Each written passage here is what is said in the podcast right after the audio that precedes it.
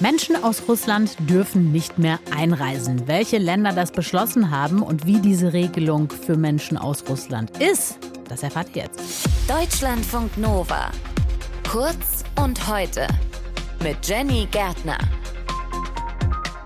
Estland, Lettland, Litauen und Polen diese vier Länder verschärfen ab heute die Visumregelung für russische Staatsbürgerinnen. Das bedeutet, auch wenn die Menschen aus Russland ein Schengen-Visum haben, dann dürfen sie nicht mehr in diese Länder einreisen.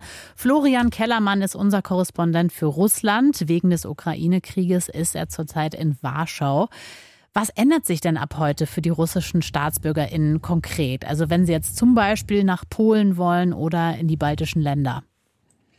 Ja, sie können schlicht und ergreifend nicht mehr in den meisten Fällen hier einreisen. Das heißt, der Landweg nach Westen ist ihnen abgeschnitten, mit Ausnahme von Finnland, das sich nicht dieser Regelung angeschlossen hat. Und das gilt hauptsächlich für Touristen, aber auch für Geschäftsreisende, für solche, die zu Sportveranstaltungen oder zu Kulturveranstaltungen reisen wollen. Hm, wer ist von dieser Verschärfung ausgenommen? Ja, ausgenommen sind alle, die sozusagen reisen müssen. Ähm, das sind zum einen Diplomaten, dann Vertreter von Firmen, die sich mit dem Transport von Waren auch in andere EU-Länder beschäftigen und Familienmitglieder von Personen, die eine Aufenthaltsgenehmigung in einem EU-Land haben oder EU-Bürger sind. Und die wichtigste Kategorie, die weiterhin einreisen dürfen soll, sage ich jetzt mal, die Frage ist, ob sie es dann auch wirklich können, das sind eben dann politisch Verfolgte, heißt es. Also vor allem Personen, die schon ein sogenanntes humanitäres Visum besitzen, zum Beispiel der Bundesrepublik Deutschland, aber auch eben solche, die, ja, das wird dann eben so allgemein gesagt, die eben Regimegegner sind in Russland. Wie kommt das Ganze in Russland an? Also was sagen die Menschen? Sind die sauer, dass sie da nicht mehr einreisen dürfen in diese Länder oder wie reagieren die? Ja, das ist schon eine große Debatte, auch unter denen eben, die kritisch sind gegenüber dem Kreml, die sagen, das ist nicht gerecht, denn äh, wir werden hier alle über einen Kamm geschert. Man kann uns keine Kollektivschuld geben. Ähm, es gibt eben auch viele Russinnen und Russen, die nicht hinter dem Krieg stehen. Und ähm, deswegen ist es nicht in Ordnung, eben, dass das uns auch so geschieht. Ich meine, diese Politiker aus den Ländern, die du genannt hast, die äußern sich schon auch ziemlich drastisch. Also der Vizechef des Außenministeriums in äh, Warschau, also der polnische, hat gesagt, das sei gerechtfertigt, weil eben die Mehrheit der Russen Präsident Putin unterstütze. Also der schert dann auch wirklich eben die Leute über einen Kamm. Und der Außenminister von Lettland, der hat sich auf Twitter noch ein bisschen drastischer geäußert. Der hat gesagt, Russen bleibt zu Hause, hier wartet niemand auf euch.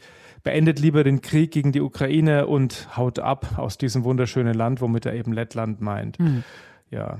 Gut, wie sehr trifft das Russland als Staat selber? Also wird die EU Putin damit weiter unter Druck setzen können oder hat das mehr so einen symbolischen Charakter? Ja, das ist jetzt genau die Frage, über die sich dann auch die Befürworter und die Gegner dieser Maßnahme streiten. Also die Befürworter sagen, das trifft auch den Kreml und das seht ihr schon daran, wie sehr sich auch die Vertreter des Kremls aufgeregt haben über diese neue Regelung und überhaupt über die Beschränkung, Reisebeschränkungen für Russinnen und Russen. Das Außenministerium zum Beispiel war da sehr erbost und das seht ihr eben, ja, das trifft die wirklich irgendwie.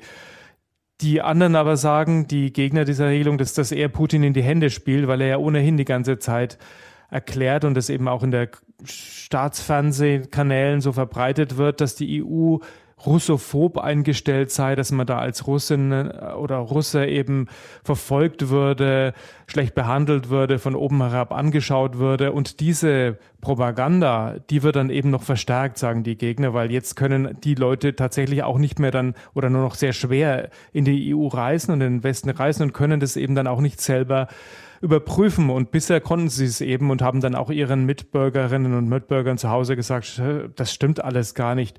Wir sind nicht per se da irgendwie ungeliebt oder so. Mhm. Was ist denn deine Einschätzung? Was hältst du von dieser Verschärfung?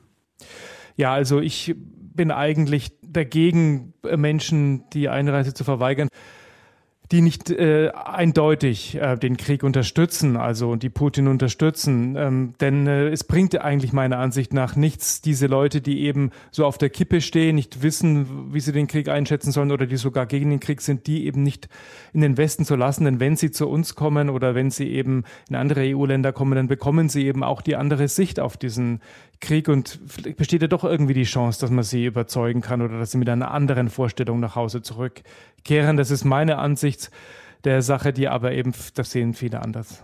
Florian Kellermann ist unser Korrespondent für Russland wegen des Krieges momentan in Warschau. Estland, Lettland, Litauen und Polen, diese vier Länder verschärfen ab heute die Visumregelung für russische Staatsbürgerinnen, die nicht mehr einreisen dürfen. Deutschlandfunk Nova. Kurz und heute.